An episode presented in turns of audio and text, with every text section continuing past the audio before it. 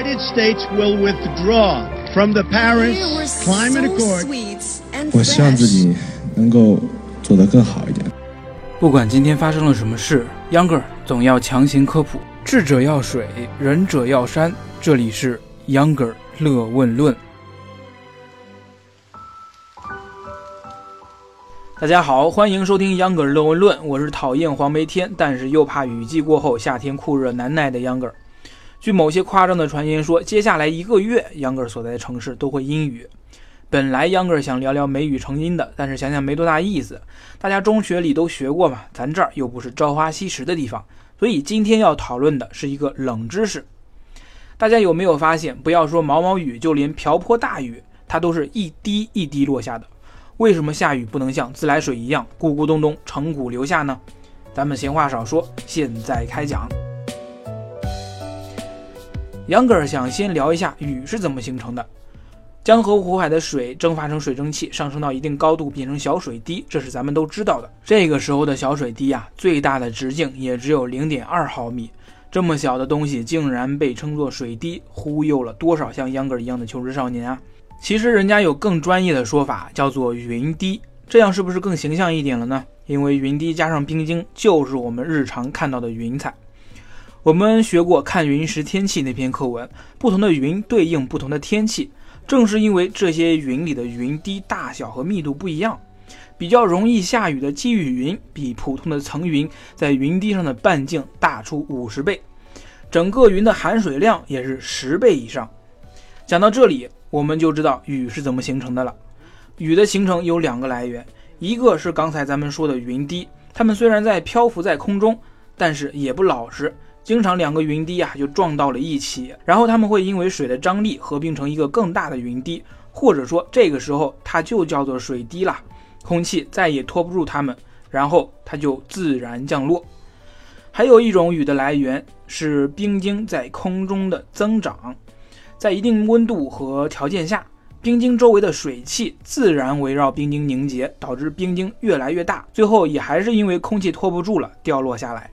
我们都知道海拔与温度有关系，在某一个高度以下，冰晶会因为周围温度升高而融化成水滴。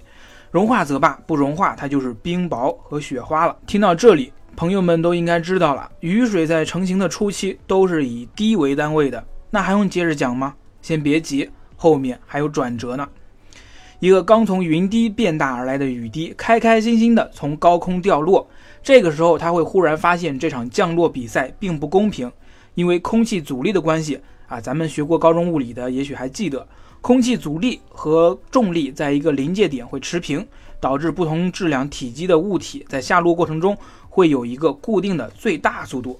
就在这场比赛中，体积较大的水滴最大速度值也会更大，小雨滴会被大雨滴赶超。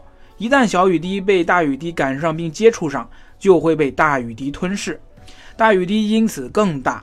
这个过程被称之为重力冲并，很学术的一个名字呀。但是大家不用记，因为如果这个过程一直持续到地面，秧歌出门的时候很可能会被一个大水球给砸懵。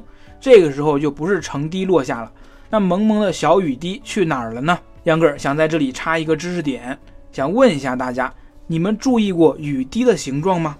秧歌反正是没注意过。啊，雨滴真的像大家想的那样啊，像画里的那样，上头尖尖的，下头圆圆的吗？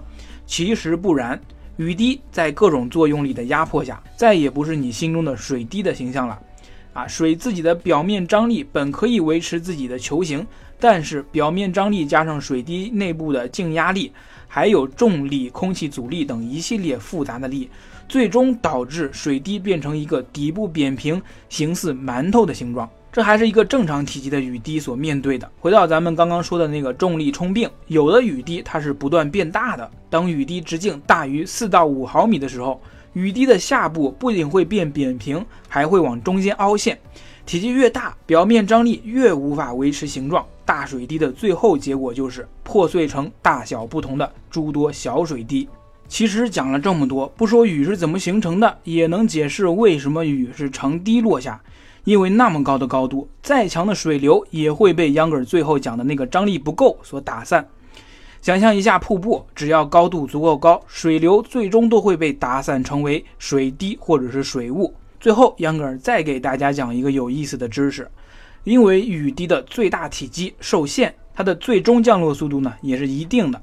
这也就是为什么雨滴不会砸的你不敢出门。雨滴掉落的速度到底有多快呢？最小的雨滴秒速五厘米，最大的雨滴就是暴雨的那种啊，直径五毫米，最大的速度呢每秒八到九米。具体有多快，大家有机会自己体验一下吧。好了，本期节目到这儿就结束了。如果您觉得节目有意思，欢迎订阅、评论和分享。如果您觉得节目还有待提高，也请您在评论里提出批评，这些都是对我最大的支持。